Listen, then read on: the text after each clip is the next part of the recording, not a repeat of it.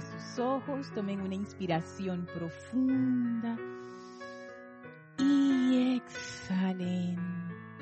Inspiren profundamente y exhalen soltando toda la tensión del día. Inspiren, exhalen y sientan como desde su corazón emana una gran llama blanca cristalina, esa radiación maravillosa que los va envolviendo esa gran luz poderosa que es la presencia amorosa del amado Maestro Ascendido Serapis Bey.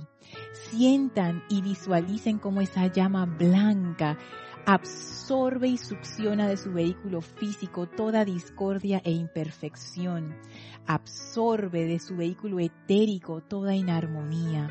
Absorbe de su vehículo mental y emocional toda la energía discordante y deja esos vehículos limpios y perfectos. Y como el maestro, con ese gran poder de su llama, transmuta esa energía en luz y la libera.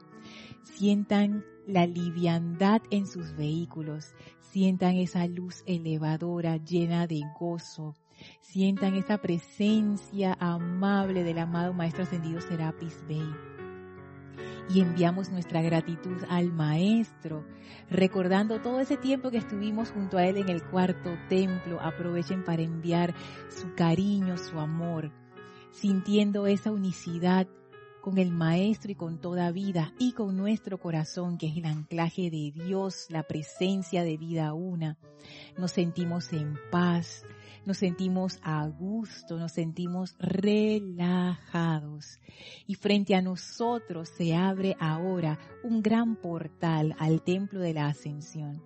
Avancemos a través de ese portal mágico y caminemos por los jardines de Luxor, contemplemos ese bello templo, disfrutemos de su radiación blanca maravillosa, suban las escalinatas, atraviesen el primer templo, atraviesen el segundo templo, entren al tercer templo, vayan a la pared del fondo donde está la entrada al cuarto templo, ese ascensor maravilloso, suban y la vibración se acelera todavía más, elevando más nuestra conciencia.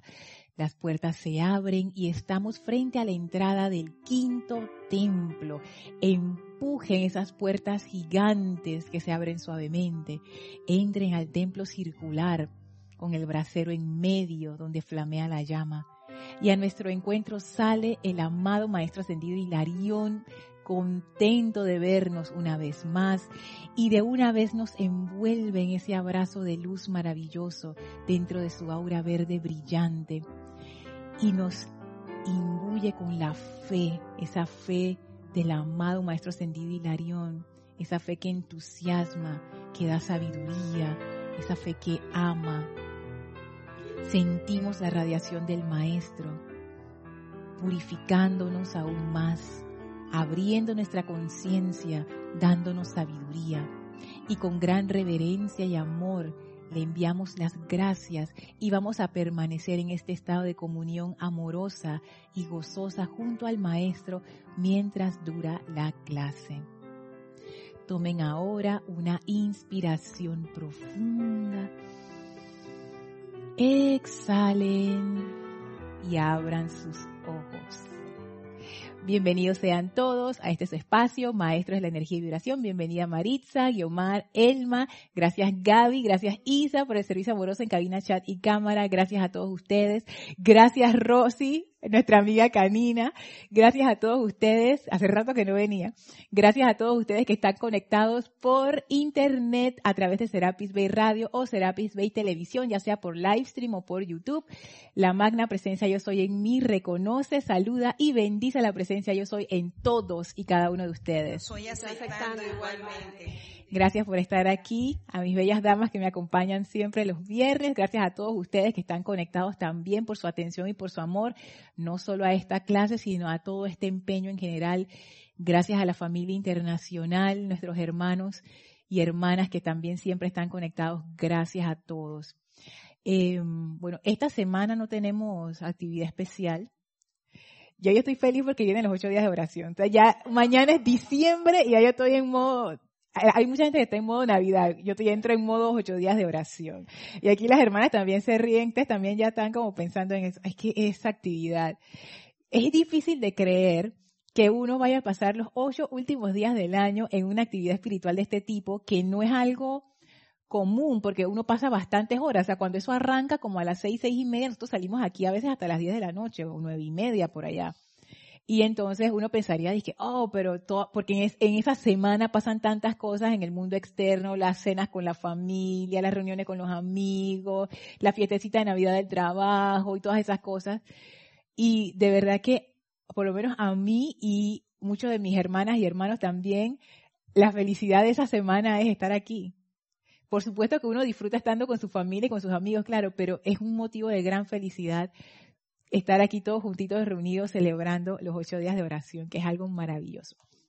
Así que bueno, ya pronto, mañana, diciembre y listo pues. Se acabó 2018, ya casi. Así que bueno, ha sido un año súper. Y eh, Recuerden que estas clases son interactivas. Si hoy es 30 de noviembre de 2018, como dice Kira, quiere decir que estás en vivo y puedes participar a través del chat Serapis Bay Radio por Skype o si no por el chat de YouTube.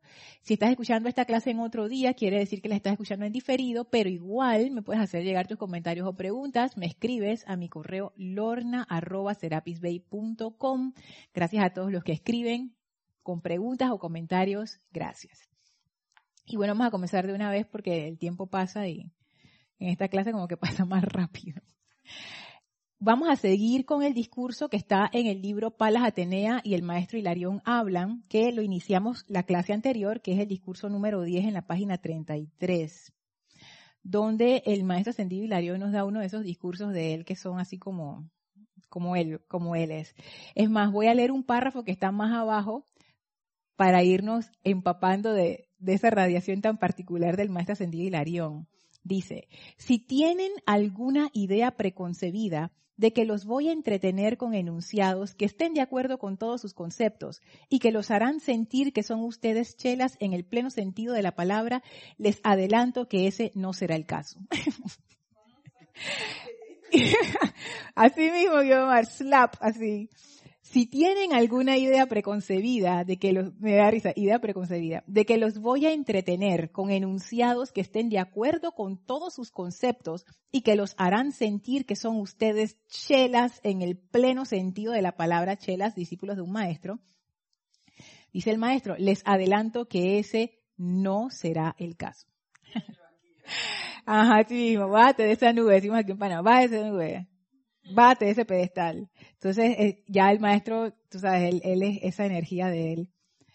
Y yo siento que es porque él representa la verdad. Y él conoce la verdad de cada uno de nosotros, que es ese ser maravilloso que es Dios manifestándose a través de un cuerpo de, carne y hueso, pero Dios.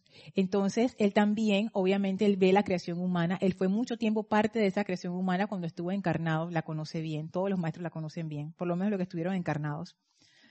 Y él sabe que a veces uno acepta cosas acerca de uno mismo que eso no, o sea, no eres tú.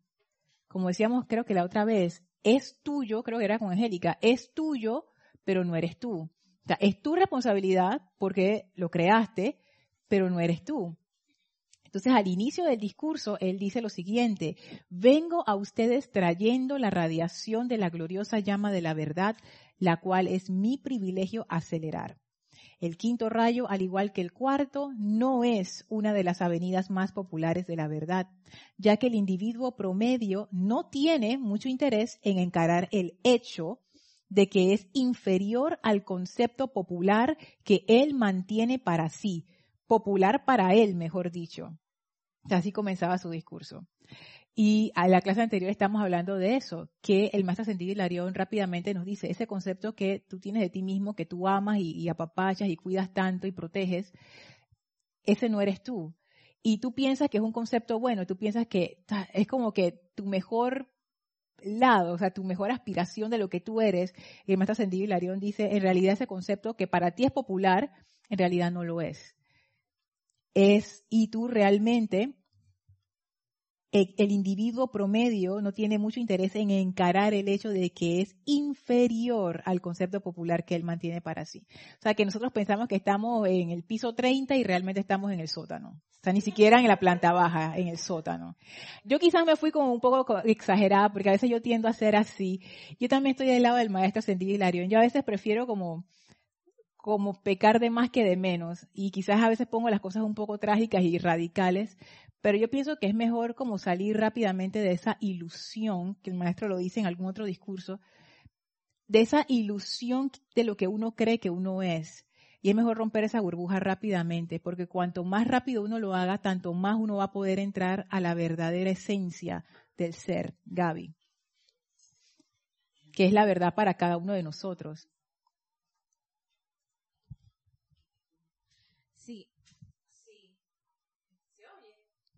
Ahora sí. Es que siempre se me, me se me confundo, me confundo el on y el off. Ok. Tú sabes que uno a veces uno peca porque yo siento que esto de ponerse de que yo tengo un nivel alto de, de espiritualidad, eso es como competencia para mí. Porque a quién tú le vas a decir que, que tú estás bien alto, que ya tú ves cosas de colores y auras celestiales si no lo vas a decir? ¿A quién? ¿A ti mismo? No, eso es como para decirle a los demás. Entonces, para mí, ahí hay varias cositas. Ahí hay eh, competencia, también este, hay un poquito de, de ese complejo de inferioridad o superioridad, no sé. Un poquito de las dos. Y uno tiene que caminar el sendero. Este sendero es de humildad. Entonces, si no estás pensando que si estás en el piso 80, 90, 100, simplemente camina el sendero a tu capacidad, como sea tu, ¿cómo que como así mismo, así sea como tu capacidad, exacto, pues. según tu capacidad, así es, exactamente. Con tus cualidades, tus aptitudes, tus fortalezas, tus debilidades, tus todo, o sea, sé tú, sé tú mismo. Entonces, en vez de estar tú fingiendo o, pretendiendo de que estás bien avanzado. Porque eso los maestros sí es que eso no le gusta porque uno se siente que, ay, estoy bien. Cuando viene la prueba, chiquitolina contigo. Ah, sí. Y eso es interesante, sí, porque, claro, uno puede armarse como un concepto de superioridad espiritual y ese concepto no es algo consciente, o sea, no es que uno lo hace muchas veces conscientemente, sino que, que eso es como inconsciente, como que, ah, mira todo lo que yo estoy haciendo, ah, mira todo lo que yo estoy estudiando, todo lo que yo estoy aprendiendo y la masa, la masa por allá. Entonces, no es algo, o sea, no, es no es algo como que uno haga de maldad conscientemente, sino que eso se va formando se va haciendo parte de ese concepto popular que tenemos de nosotros mismos. Eso de sentirse superior a los demás es algo de la personalidad, y no solo en la parte espiritual, sino en todas partes, o sea, en, en todas las áreas de la vida, quiero decir. Y uno entra en esas competencias. Y es la misma cara, es la, es la cara de la misma moneda de la inferioridad. O son, son las dos cosas. Las dos cosas es, la, es una misma, son dos manifestaciones del mismo síndrome ese de la personalidad que lleva a la competencia, que lleva a la comparación. Porque la mente es así, ella tiene que estarse comparando continuamente, porque no conoce su propio valor. No conocemos el valor de nuestro propio ser. Entonces, eh, si uno piensa que uno es lo máximo o si uno piensa que uno es lo mínimo, en ambos casos es equivocado. Y el maestro te dice, ese concepto no es. A nosotros nos toca llegar como a la verdad de quiénes somos, que es toda esta enseñanza de la presencia yo soy. Qué interesante, Lorna. Mira, yo siento y voy a exponer por lo que yo siento.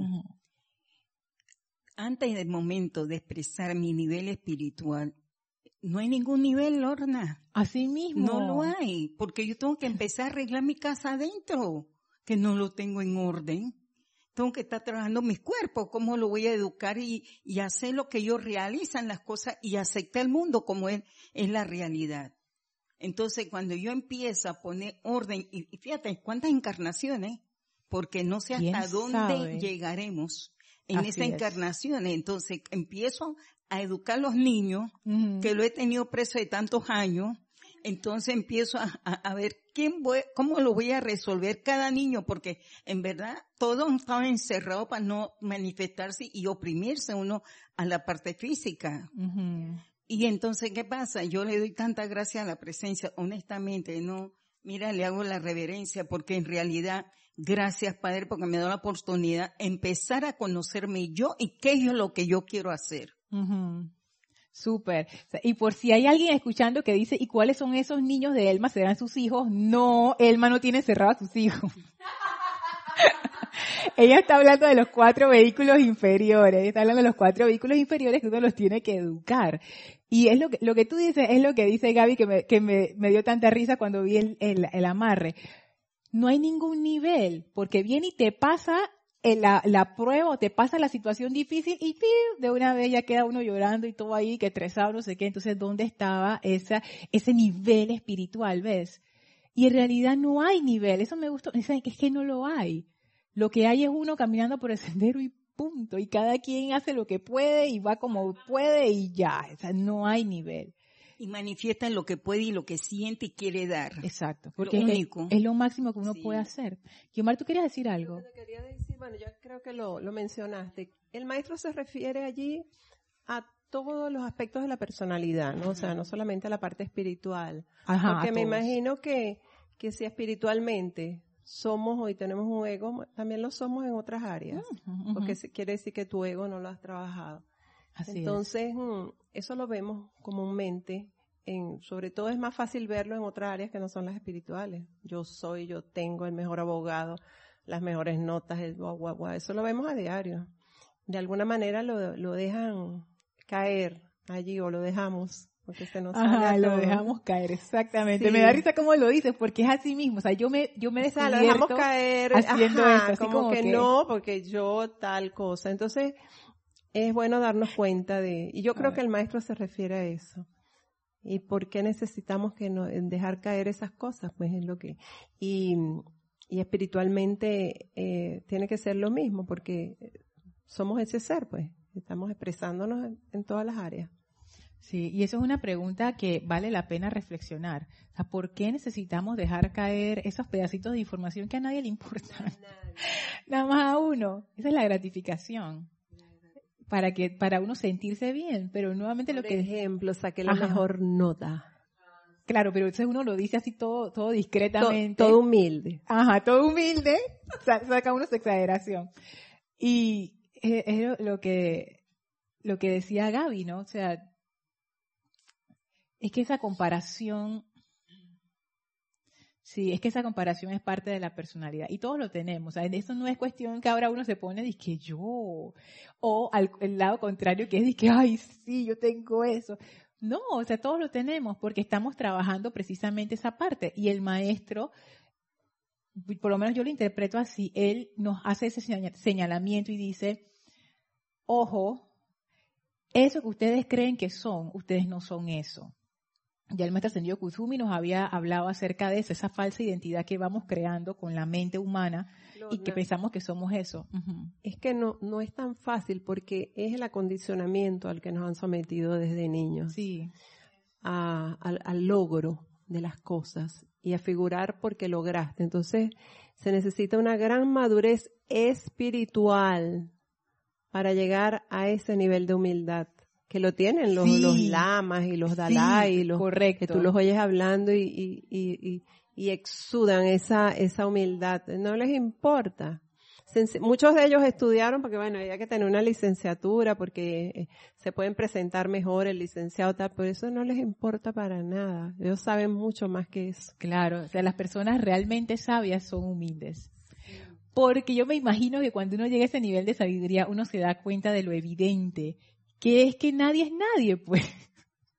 Todos somos iguales. Sí, al final uno se puede poner su disfraz y tratar de impresionar a la gente, pero cuando uno llega a esos niveles de sabiduría, yo me imagino que uno empieza a ver los disfraces de la gente y dice, mira el otro vestido de Drácula y el otro de que, no sé, el conejito de Disney. Entonces uno se ríe, pues. es, que venga una persona a pantallar con todos sus títulos al Dalai Lama. Yo me imagino el Dalai Lama viendo a la persona como que, muy bien, muy bien. O sea, ni siquiera qué te pasa, dice yo, que el Dalai Lama, ¿qué te pasa?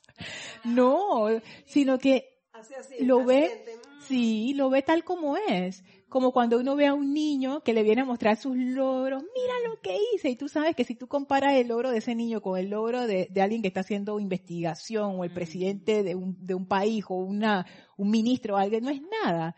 Pero eso hace que el niño crezca en, tú sabes, en confianza. Yo pienso que eso es parte de nuestro estado infantil. Que cuando uno está en ese estado infantil uno necesita esa guía porque si los niños no tienen ningún tipo de criterio de qué es bueno, qué es malo, se les enreda la vida. Pero tú tienes que ser muy claro de que esto está bien, la recompensa, esto está mal, el castigo, no sé qué. Espero que haya maneras mejores de hacerlo. Bueno, yo, yo no conozco esas maneras, pero ya cuando uno va creciendo, ya uno no debería necesitar estas cosas, porque ya debería ser de tu propio corazón, deberíamos empezar a usar nuestra propia voluntad en el sentido real de la palabra de qué es lo que yo quiero hacer. Y lo voy a hacer porque lo amo. O lo voy a hacer porque he visto la necesidad y tú sabes, yo quiero contribuir a eso, no porque me van a dar un premio, voy a salir en el periódico, me van a reconocer, etcétera. Entonces, sigue diciendo el maestro, aquellos que desean servir conmigo y con los seres de este rayo, deben despojarse de las fragilidades del ser humano y comparecer ante el trono de la gloriosa diosa de la verdad, Palas Atenea. Gaby hace así como que, ay Dios mío, sí. Voy a leerlo de nuevo, porque ahora vamos a proceder a estudiar este párrafo que uno lo puede leer así y uno como que, ah, sí, ya tiene lógica, está bien, pero ya, pero no, este párrafo tiene cosas así como bien importantes. Dice así, aquellos que desean servir conmigo y con los otros seres de este rayo, deben despojarse de las fragilidades del ser humano y comparecer ante el trono de la gloriosa diosa de la verdad, Palas Atenea. Que hay varios puntos interesantes. Uno de los que quiero eh, ver con ustedes en esta clase es cuando el maestro dice, aquellos que desean servir conmigo. Fíjate, cuando yo leí esto, a mí esta oración me llamó la atención. Y, uno podría decir, que, pero ahí no hay nada, pero sí hay aquellos que desean servir conmigo. Lo otro que quiero ver con ustedes, que yo creo que ya no nos va a dar tiempo en la clase, es donde él dice, deben despojarse de las fragilidades, esto dijo Isa, fragilidades del ser humano. Y yo quería, esa parte cuando lleguemos a las fragilidades, yo quiero abrirla como a conversatorio. O sea, ¿qué ustedes piensan que son esas fragilidades? Porque yo lo que veo aquí es que el maestro ya se va poniendo como personal, ¿no? Como que ella... Es que yo creo, sí, eso de las fragilidades, eso es como una introspección de cada Ajá, correcto. Eso es un cara a cara. Ven acá, ya, quítate la máscara, Perico. y dime, sin estrés, relajado así.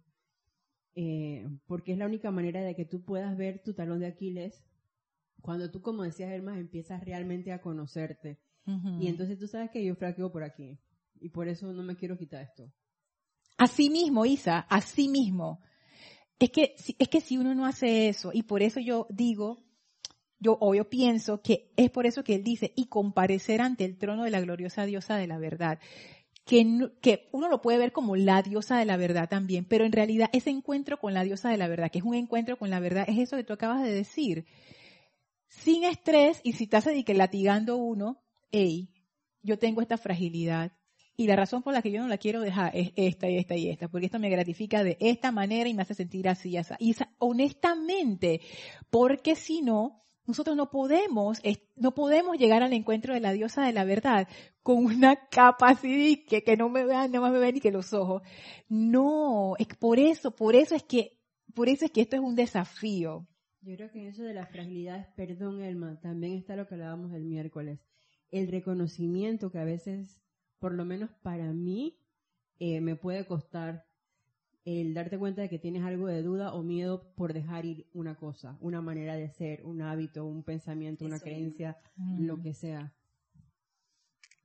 Sí, lo veo, también estaba pensando como Isa, el momento en que me voy a presentar ante la diosa de la verdad, yo tengo que saber cuántas virtudes buenas que yo tengo de la diosa de la verdad para manifestarlo y darlo, para ver cómo está ese inventario interno de mí, si soy agradecida, si tengo bondad, reconozco las gracias por la oportunidad que me da por servir. En esa parte lo vi, a la forma que lo presentas. Exacto. En esta, que me puso a pensar esto de la fragilidad, ¿no? Y esto parece que abarca muchas cosas.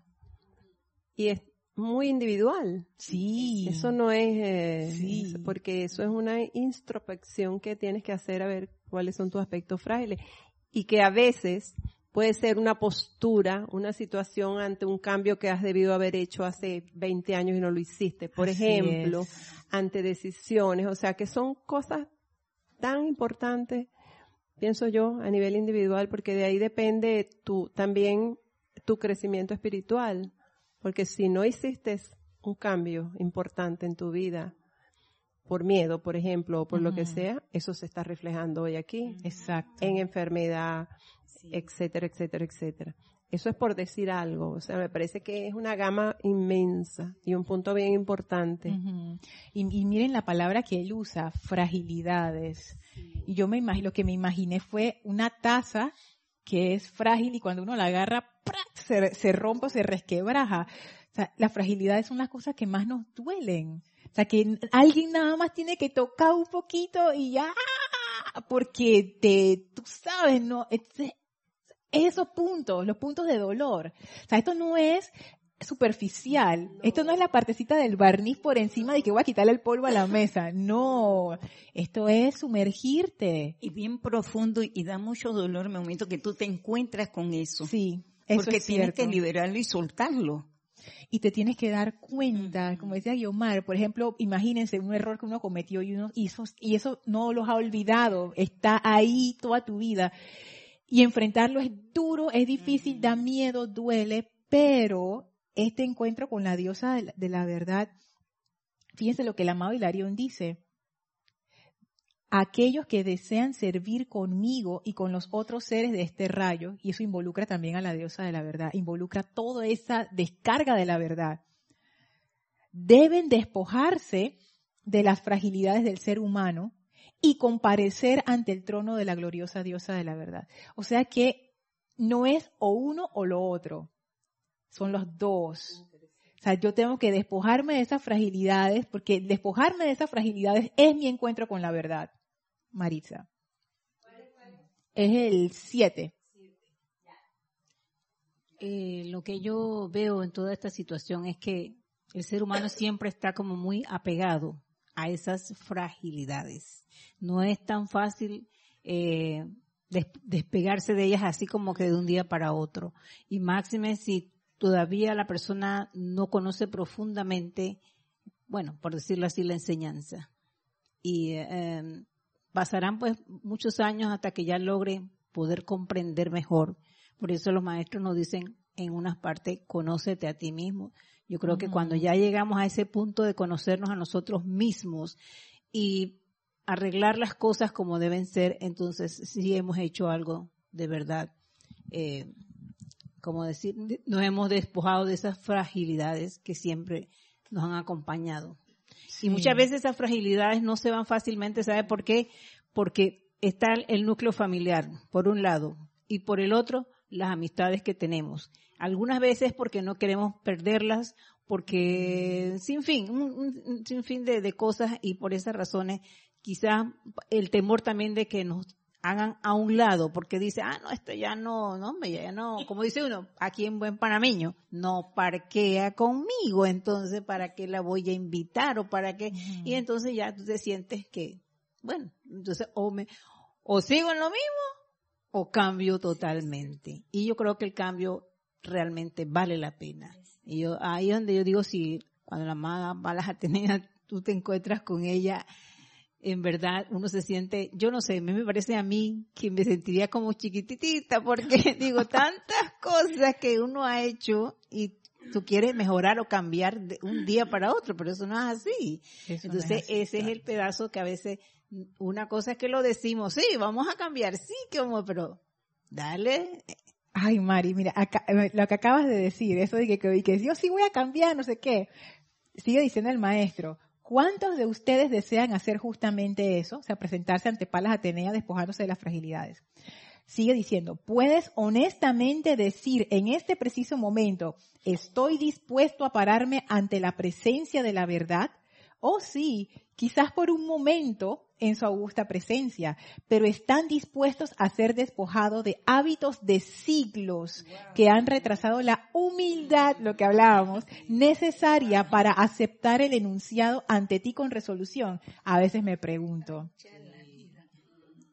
entonces, eso que tú planteas, Mari, es, es importante porque uno puede decir en el, en el entusiasmo del momento, sí, yo estoy dispuesta. Entonces el maestro viene y te hace la pregunta, si tú estás dispuesta, pero ese dispuesto es por los próximos cinco minutos o Tú estás despojada a ser, estás dispuesta a ser despojada de hábitos de siglos. Oh. Y miren lo que él habla de la humildad, no la puedes lograr conseguir porque no te ha despojado. Así eso es. lo que te ha tenido atrapada. exacto, él lo dice, que han retrasado la humildad necesaria.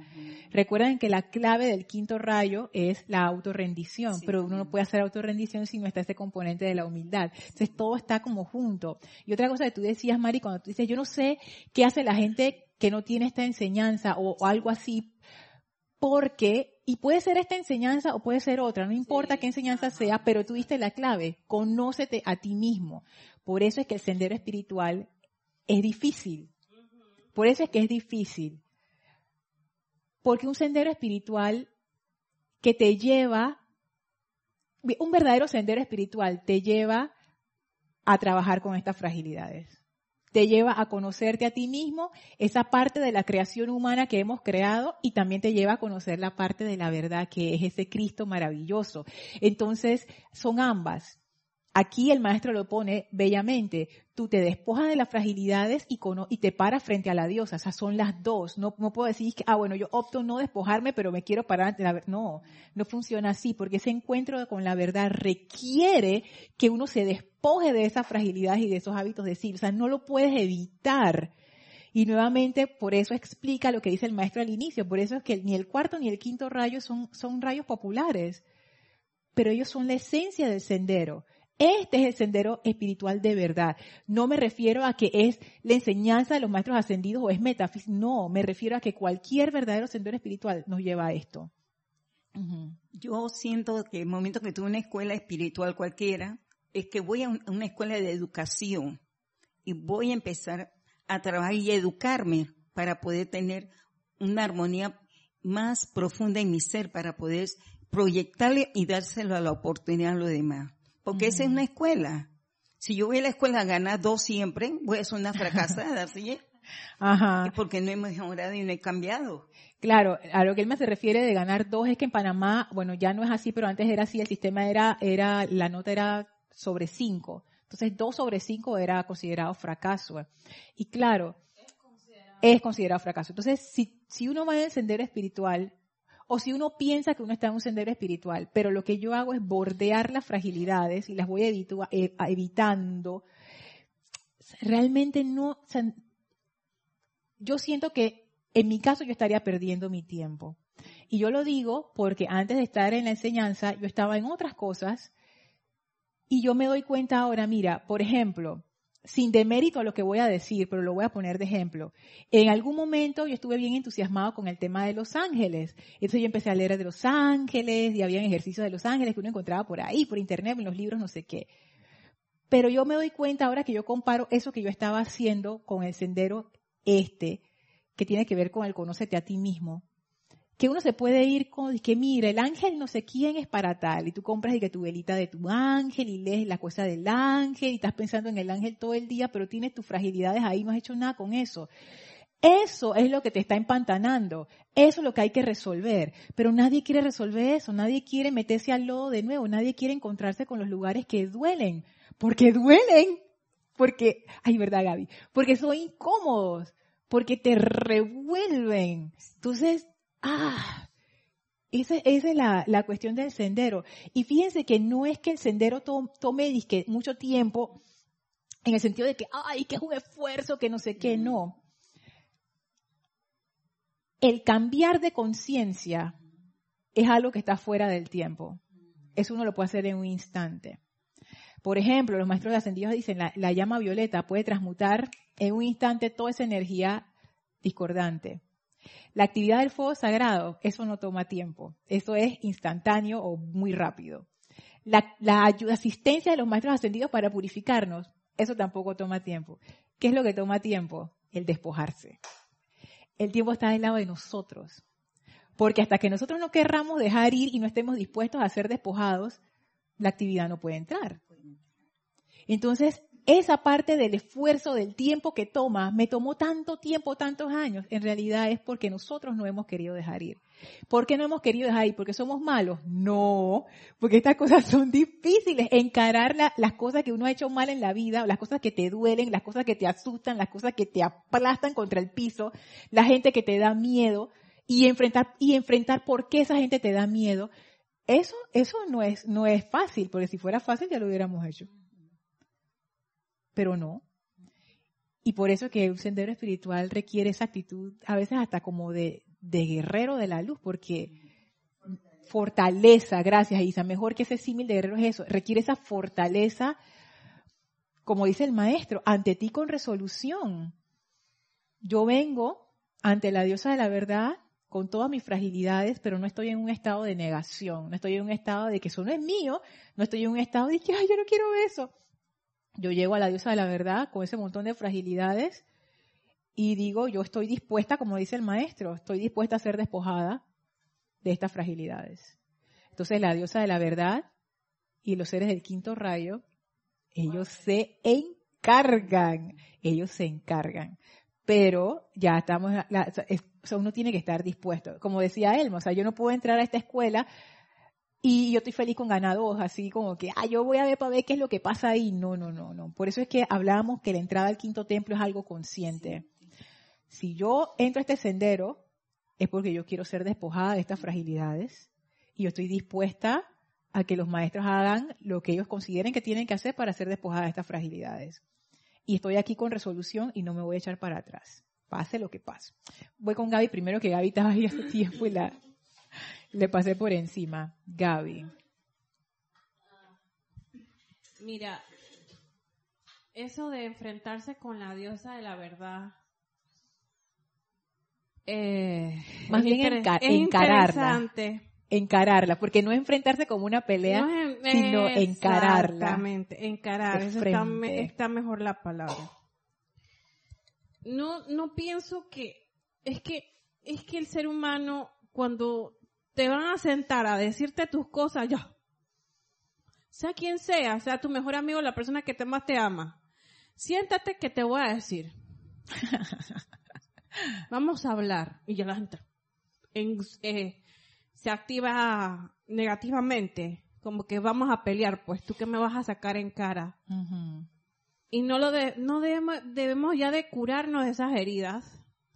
De que los seres ascendidos te van a, se van a sentar contigo a hablar contigo, a conversar, mira, tú tienes esta fragilidad, esta fortaleza, esta, esta oportunidad de, con un FODA. Fortalezas y debilidades. Y aptitudes. No siento que la diosa de la, de la verdad sea un ser que te vaya a avasallar, porque entonces te va a dejar chiquitolina así chiquitita ella está ahí es para ayudarte.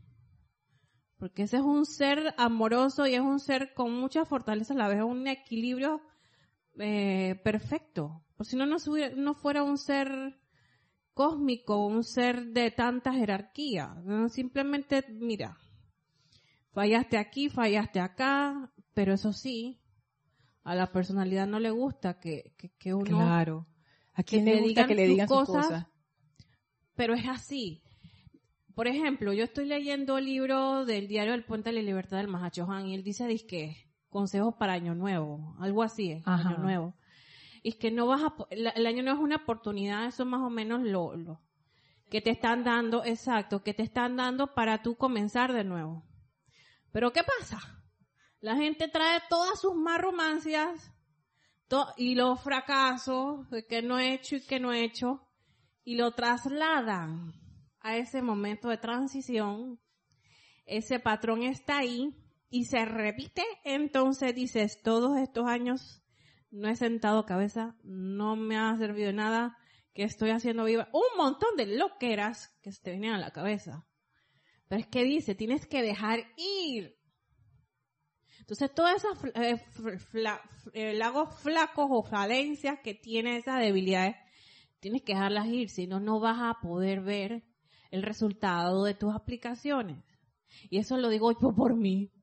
Claro, es que, es que es así. Y es que cuando uno se da cuenta de eso, eso es parte del concepto popular del que habla el maestro ascendido Hilarión al inicio. Porque esas fragilidades te definen a ti como esa persona, como esa identidad. Dejar esas fragilidades quiere decir que tú estás dejando ir esa identidad que uno tanto está, tanto aferrada a ella. Entonces, es, es un proceso. Por eso que es difícil. Y los maestros también hablan mucho del libre albedrío, que ya un estudiante de la luz, mm, el libre albedrío es para las personas que ya están en el mundo. Pero ya usted dice, yo quiero tu voluntad que ven aquí, hágase tu voluntad, pero en serio, que tu voluntad sea hecha aquí ahora. Entonces, como la presencia y que, bueno, voy por mi voluntad, no me gusta eso. No estoy dispuesta a hacerlo. Primero es esto, oye, ¿cómo voy a hacer si esto me va a pasar? ¿Cómo? No, eso está muy difícil. ¿Sabes que eso que acabas de decir, Gaby? Ahí yo le, yo le metería como una, como una corrección nosotros pensamos que tenemos libre albedrío, pero en realidad nosotros no lo estamos usando. Lo que estamos es repitiendo esos patrones que tú hablabas una y otra vez. Y eso realmente no es libre albedrío. Porque entonces, si yo dijera ahora mismo, que yo hago lo que yo quiero y lo que mi corazón me dice, pero entonces entra mi patrón de miedo, entra mi patrón de condicionamiento. Entonces, ¿yo qué estoy haciendo? Yo realmente estoy siguiendo mi patrón como un robot. El libre albedrío verdaderamente empieza cuando uno hace esa rendición a la voluntad de la presencia yo soy. Porque esa rendición entraña a darte cuenta que tú eres la presencia yo soy y ahí tú empiezas a actuar desde tu corazón. ¿Qué es lo que, exacto, ahí es donde, viene, la, verdad. La famosa llama triple de verdad eterna. Esa es la verdad. ¿Qué es lo que yo quiero? Ahí uno empieza a usar su libre albedrío. Pero ahora mismo nosotros no lo estamos usando plenamente. Nosotros estamos repitiendo lo de siempre Ah, no, y, son, y, algunos de, las personas que es muy espirituoso, tengo el nivel, pero estamos repitiendo las cosas y nos ponen en la misma situación. Es porque no hemos pasado la prueba, no hemos pasado el examen con excelente. Con cinco, con A más o con, no sé, como 100 10. sobre 100. ¿Hay unos 10? Sí, y es esto, es, es eso, siento yo, a lo que se refiere el maestro, cuando él dice, están dispuestos a ser despojados de hábitos de siglos. Esto no, esto no va a pasar mañana, esto no va a ser algo rápido y esto no va a ser algo placentero tampoco. O sea, no, no lo va a hacer. Es cierto que uno cuando más avanza y más aplica, no avanzar de que ahora tengo el nivel más alto, sino cuando más aplicas, pues más usas la enseñanza, obviamente tienes más experiencia, y aprendes cosas. Y es cierto lo que dice la maestra ascendida Kuan. Si hay un júbilo del perdón, si hay un júbilo de liberar la energía, si hay un júbilo dentro de la transmutación. Si hay un júbilo cuando uno es iluminado sobre una circunstancia que te ha pesado toda tu vida y tú dices, ya te vi, ay Dios mío, gracias Padre, ya te puedo liberar. Es cierto. Sin embargo, también es cierto que hay cosas de las cuales uno no se quiere despojar y, ese, y esas sí no van a ser placenteras. Pero en realidad, ¿por qué estamos haciendo esto? Y ahí entra el punto de la gratificación. Si yo entro a un sendero espiritual esperando ser gratificada, no, es que no, no voy a poder. ¿Entienden por qué no voy a poder quedarme en ese sendero? Porque a la primera que se me presente, a la primera encuentro con la diosa de la verdad en donde yo vengo con mis fragilidades, yo escojo agarrar el camino que me lleva lejos de eso. Yo no estoy dispuesta a trabajar mis fragilidades. Lorna, pero no, que es muy importante identificar esas fragilidades. Porque pienso que la mayoría o muchas personas a veces hasta desconocemos cuáles son esas fragilidades. Entonces, en el momento de darte cuenta que te ayuda la enseñanza, cada vez que te das cuenta de algo, creo que estás subiendo un nivel de conciencia. Así es. Entonces, mm, ese puntico me, me, parece a tomarlo en cuenta. O sea, ¿cuáles son tus fragilidades? ¿Las sabes? Eso, eso es una pregunta.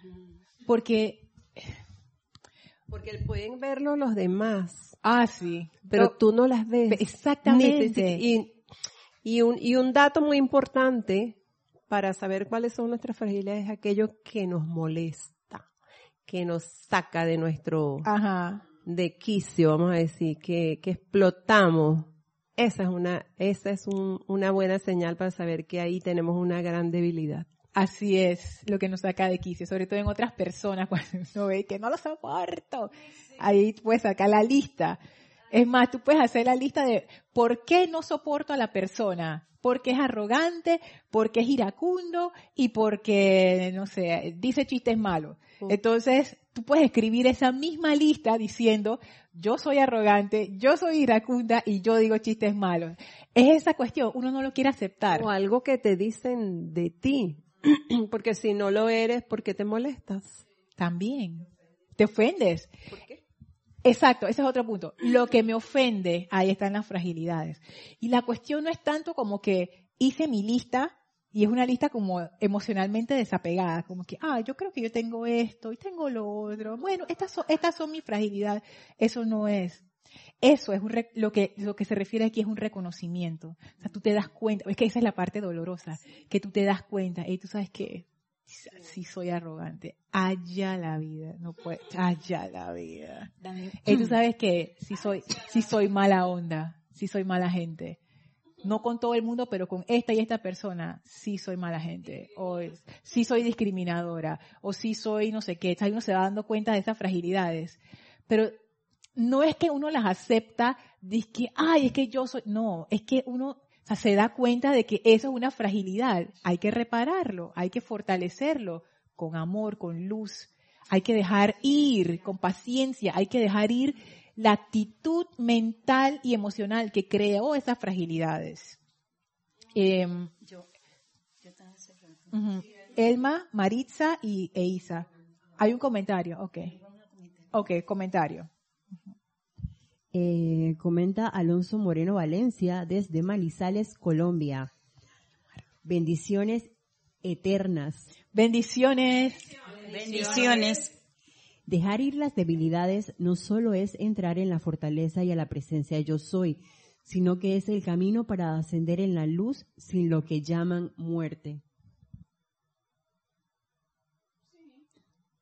Bueno, no sé lo último de la muerte no sé, porque, o sea, puede que sí, pero en este momento ponte Alonso, que me estoy refiriendo más bien a cosas como más inmediatas, porque yo veo esa liberación de morir y estoy, lo estoy viendo no como una, como una, ajá, exacto, lo estoy viendo como muerte física y no como una analogía de morir a algo, sino y si no es así, me, me corrige por favor, Alonso, pero ya para ser liberado de la muerte física, ya uno tiene que haber recorrido como bastante sendero y haberse liberado de muchas cosas. Yo estoy hablando más algo como más de acá, más inmediato.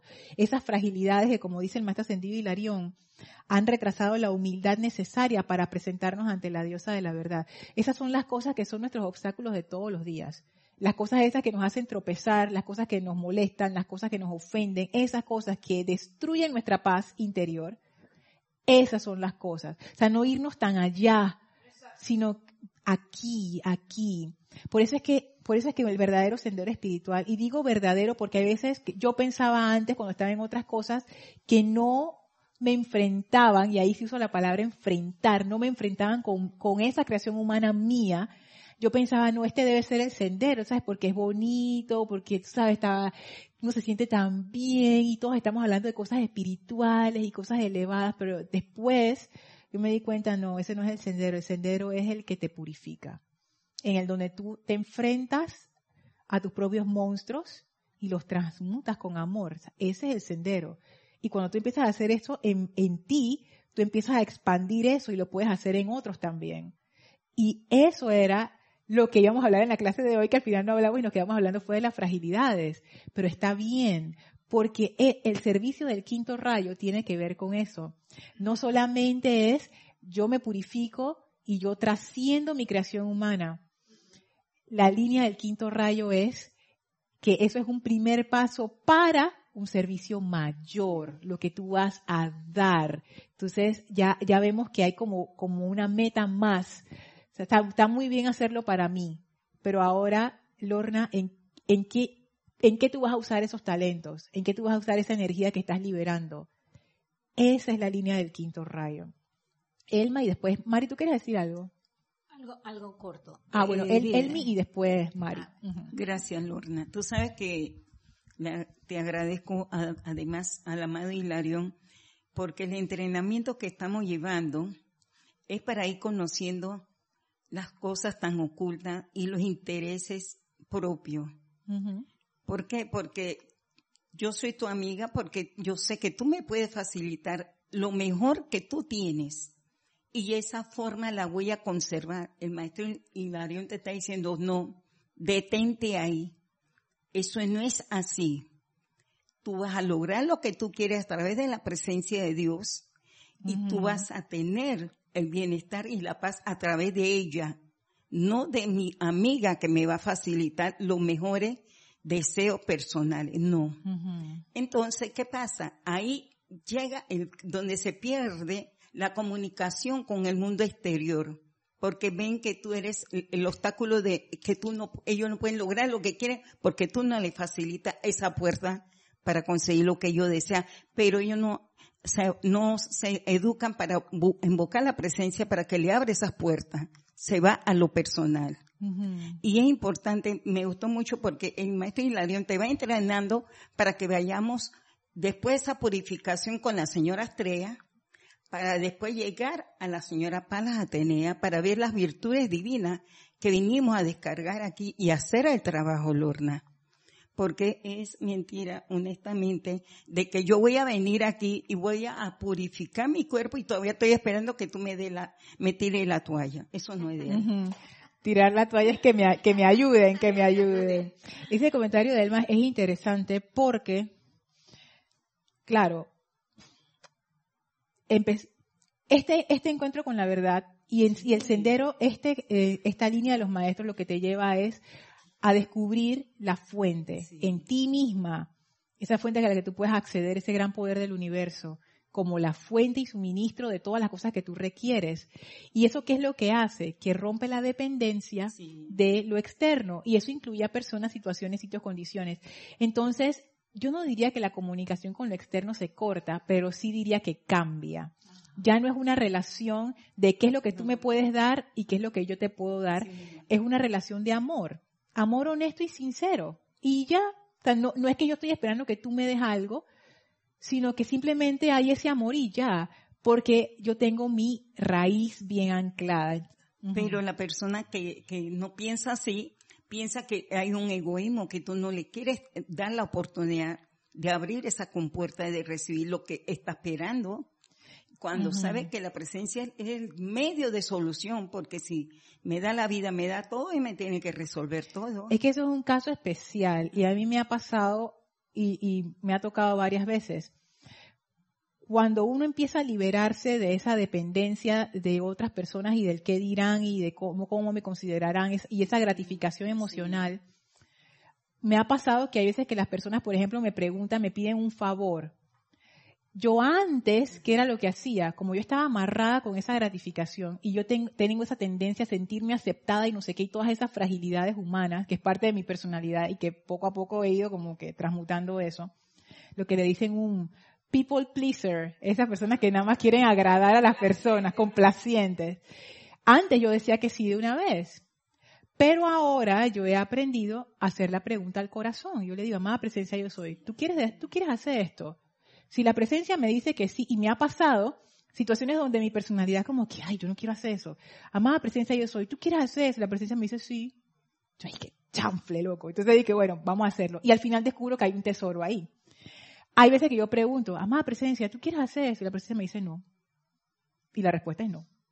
Entonces ya, ya yo he empezado a guiarme por mi corazón, por lo que yo siento en ese momento, sin depender de mi propia necesidad de gratificación. He aprendido a decir que no y he aprendido a decir que sí de manera consciente. Entonces eso es importante. Y sí es cierto que hay personas que lo pueden interpretar mal, pero uno no puede controlar cómo las personas van a interpretar lo que uno hace. Hay veces que uno hace cosas con mala intención y las personas lo interpretan que lo hiciste con buena intención. Eso a veces pasa, a veces uno lo ve hasta en las novelas y cosas así como que la persona le quiso meter la zancadilla y al final el héroe o la heroína sacó, hizo y, que, y sacó una, una cosa maravillosa. Y dije, que hasta la puede vencer. Y al contrario, hay veces que uno dice las cosas con buena intención y la persona lo agarra con mala intención. Y tú no puedes hacer nada, pues. Entonces, uno no puede controlar cómo las personas van a recibir lo que uno hace. Uno lo que sí puede controlar es, yo lo hago desde mi corazón, con la mejor intención. Y ya que la gente tome su propia decisión. Eso ya está fuera del control de uno. Mari. Sí, lo único que quería decir es que en toda esta situación, como estaba comentando eh, antes, eh, que es importante, como nos dicen los maestros ascendidos, es que uno cuando aplica la llama violeta, por todas estas situaciones que a uno les pasan, estas fragilidades que uno se da cuenta, este, bueno, eh, que no es solamente por cosas que a veces nos preguntamos nosotros, no, pero si yo no tengo eso, ¿por qué yo voy a hacer la llama, pues qué voy a aplicar la llama violeta en, esta condición si yo no tengo e, e, esa, ¿cómo decirle? Esa fragilidad. Pero no es de ahora nada más que tú tienes eso, tú vienes desde desde que iniciaste en, tus anteriores encarnaciones. Entonces, a veces digo, ¿por qué se repiten acá? Porque es para darnos cuenta realmente que dónde está ese error de nosotros y es eh, la llama violeta la que nos ayudará entonces a transmutar y verlo de otra manera. ¿Sabes qué, Mariso? Ese comentario me, wow, me puso a pensar porque es cierto, por el condicionamiento que uno lleva en su vida, hay veces que uno lleva cosas ocultas que por lo general no se manifiestan por la forma de crianza que uno tiene. Entonces, cuando empieza ese proceso de purificación o cuando uno realmente pide esa purificación, de repente te puede pasar algo que te saca de su zona de comodidad, así como que te pone en una situación que tú dices, pero yo por qué estoy pasando por esto si yo no tengo nada que ver con esto. Puede ser que eso sea para sacar esa raíz que está bien enterrada. Puede ser que tú seas una persona y que, que te han enseñado en tu casa a no, a tú no gritas, tú siempre estás tranquila, tú nada de pelea, nada de eso, y tu familia es así bien relax, y nunca hay una, nunca hay conflicto, tú sabes, eso se maneja así bien, bien amablemente. Y, si no te gustó, tú, te, tú te guardas tu cara mala y tú, tú, sonríes porque no sé qué, ¿sabes? Puede ser que tú te encuentres con una situación o con una persona que de la nada tú estás caminando por la calle y la persona te empieza a gritar e insultar. Tú dices, pero si yo no hago eso, yo no le hago eso a nadie, ¿por qué esto me está pasando? Quizás es para apoyarte, apoyarte, apoyarte hasta que de repente sale ese tigre durmiente y tú empiezas a gritar y a sacar todas esas cosas que tenían que salir. Y después uno queda y dice, ¿pero qué me pasó? ¿Qué te pasó? Nada, te estás purificando, sacando eso, porque hay veces que a menos que a uno le pasen cosas así como chocantes, hay cosas que no salen, pues están muy enterradas, están muy debajo del condicionamiento de esta encarnación, pero sí están haciendo su efecto. Y hay que sacarlas. A mí me ha pasado varias veces que yo tenía así como, como choques.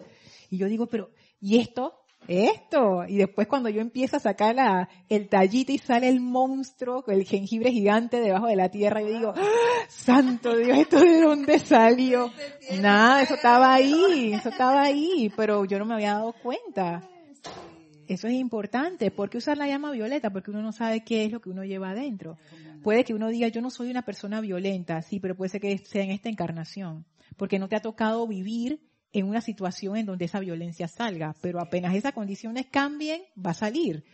Y si estamos en el sendero, la cuestión es transmutar todo, no que esto sí, esto no, todo. Ahora comprendo por qué ellos dicen, háganlo todos los días, todos los días. bueno, yo no sé a qué hora, pero todos los días, porque así es que poco a poco van saliendo las cosas y uno se pregunta, pero yo estaba en eso, o yo tenía eso, pero a veces uno no se quiere aceptar que has tenido una situación antes. Claro. Y bueno. Claro, porque es, difícil, es difícil despojarse. Y por eso, exacto, hacerlo diariamente quiere decir como que tú caes en la cuenta, es como un recordatorio diario de esto que yo siento que, que esto contribuye o construye hacia esa humildad necesaria. Como que, hey, yo estoy segura que yo mal utilizado la energía, llama violeta, llama violeta. Y eso también te va como reeducando, va cambiando tu conciencia, porque las actividades de fuego sagrado hacen eso, va cambiando tu energía, entonces eso te va ayudando a purificar cada vez más rápido. Eh, ¿Hay algo más en el chat? Un comentario, a ver. Un pequeño comentario mío. Es que vea eso de las fragilidades, me imaginé como una taza, que tú tienes tu taza y tú crees que la taza es espectacular. Y de pronto viene el amado maestro ascendido Hilarión y le pone una luz fluorescente y tú empiezas a verle un montón de grietas. Sí. Y entonces tú dices, ¡Ah! esa, esa no es mi taza. Entonces te dice, ¿sabes qué? Ese pegamento, vamos a quitarlo. Hay una, una manera maravillosa que en este caso puede hacer el uso del fuego sagrado a través de la llama violeta, digamos, en la cual tú puedes eliminar cada una de esas cicatrices o llagas o lo que tú, como quieran llamarle, que tienes ahí archivado. Y no desde la superficie, sino el, el átomo más pequeño de la conchinchina o de la parte más lejana que uno ni se imagina que puede tener una taza, en este ejemplo. Y ahí yo veo el hecho de estar cara a cara con el maestro que te lleva a estar cara a cara contigo mismo. ¿En qué sentido? Porque te está, te está abriendo los ojos. Te Así es. Te está dando iluminación a la vez, te está haciendo o ayudando, mejor dicho, a comprender el porqué de las cosas y en esa iluminación, como mencionó Yomar, y en ese conócete a ti mismo, por lo menos en mi caso, yo puede que no sepa mucho de fortalezas, de cuáles son mis fortalezas, que a veces la gente te puede decir, oye, pero Lorna, tú eres toda la fenomenal y no sé qué, tú dices, yo, sí, ¿quién dijo eso? Claro, porque ese es el otro lado, de no reconocer tu fragilidad y tampoco reconocer Entonces, eso es parte de, de ver como tu pan completo. Todas las cosas, entre comillas, constructivas que tienes y las no tan constructivas también, para entonces poder en tus senderos, si bien es cierto, trabajamos aquí a nivel grupal, pero también individual, es, interesarte porque en la medida que uno lo haga individualmente, pues mayores logros vamos a poder tener grupalmente. Entonces, creo que interesante está en la parte de la pregunta, ¿qué es lo que yo quiero? Si yo realmente quiero servir, entonces el hecho de ser honesta contigo mismo y ver la motivación por la cual tú vas a hacer X cosa y de allí poder entonces que se te abran o se te quiten los pañitos, las lagañas de los ojitos y empezar a ver lo que es realmente esa presencia yo soy o la verdad como dice la amada Palas Atenea y todos los seres del quinto rayo. Sí, súper. Bueno, no sé por dónde vas la serie Dan. Ah, capítulo 10, capítulo 10. Pero, este, si me permites, aunque no, no hayas pasado ese capítulo, es una parte muy importante donde Dan en ese momento actúa como la verdad y le dice a determinada persona, una mujer, que se vestía muy lindo y se arreglaba muy bonito, le, le, le dijo, Tú te ves como una hermosa mariposa por fuera, pero por dentro eres una oruga. y no se lo dijo brava, este, enojada, ni con resentimiento. Se lo dijo con una dulzura tal como diciéndole, amiga, por favor, mírate, mírate a ti misma. O sea, puedes estar tratando de disfrazarte, pero todavía eres una oruga por dentro. Súper, gracias Kira, porque eso yo, yo pienso que eso es lo más difícil sin esa actitud de querer cambiar. Que a uno le digan eso, es que si uno tiene la actitud correcta y te dicen, te ves como una mariposa, pero eres como una oruga, la persona lo agarra como un tesoro. Lo agarra como un tesoro y dice, qué bueno, gracias por decirme, ahora ya sé qué tengo que hacer si uno no tiene la actitud de cambiar, uno escucha eso y me dice, y uno piensa, me estás ofendiendo, me deseas mal. En serio, yo sé que esto, ya para cerrar la clase, puede parecer, puede parecer como extraño o, como exagerado, que uno le digan el equivalente de que, hey, eres una oruga. Pero es que las orugas a mí me gustan porque son bonitas. Voy a coger otra cosa. Eres una, eres una araña. ¿Qué ejemplo? ¿Eres un qué? Cuando tú vas al médico y de pronto tú estás bien bonita y te ponen una lámpara de Wood, que es una lámpara especial para ver que tienes, si tienes algunos tipos de hongos, y tú te ves llenas de hongos, fluorescentes en tu piel, entonces eres un hongo andante. ¡Ay, ya la vida! Exacto, eres un hongo, vamos a decirlo así. Pero en realidad eres un hongo. Ey, en serio, cuando uno tiene el deseo de purificarse y de transmutarse, uno agarra eso como un tesoro y es un tesoro. Porque no hay nada que el buscador de la luz o que no, el, el senderista, el senderista en ese sendero de luz aprecie más que es que te digan, mira, aquí, aquí y acá. Tú sabes la cantidad de sufrimiento que tú le has ahorrado a esa persona. Por supuesto, hay gente que dice esas cosas con mala intención. No me refiero a eso. Me refiero a esos momentos en la vida en donde nuestras fragilidades se hacen evidentes. Esos momentos son un tesoro para aquel, para aquel que sabe cómo usarlos. Así es que bueno, eh, si no hay más comentarios, vamos a despedirnos del maestro. Les voy a pedir que cierren sus ojos, visualicen al amado maestro ascendido Hilarión frente a ustedes y envíenles su amor y gratitud. Gracias, amado maestro ascendido Hilarión, por estas palabras, por esta enseñanza, por tu radiación, por tu sabiduría y tu amor. Ante Él nos inclinamos con reverencia humilde, llenos de amor hacia Él. Nos despedimos del Maestro y ahora nos retiramos del quinto templo, nos retiramos del cuarto templo, nos retiramos del tercer templo, nos retiramos del segundo templo, nos retiramos del primer templo, descendemos las escalinatas, atravesamos el jardín y a través de ese portal maravilloso regresamos al sitio donde nos encontramos físicamente para expandir esa doble actividad de verdad y ascensión a todo nuestro alrededor. Tomen ahora una inspiración profunda, exhalen y abran sus ojos. Muchas gracias por habernos acompañado el día de hoy. Yo soy Lorna Sánchez, esto fue Maestros de la Energía y Vibración y deseo para todos ustedes mil bendiciones. Gracias.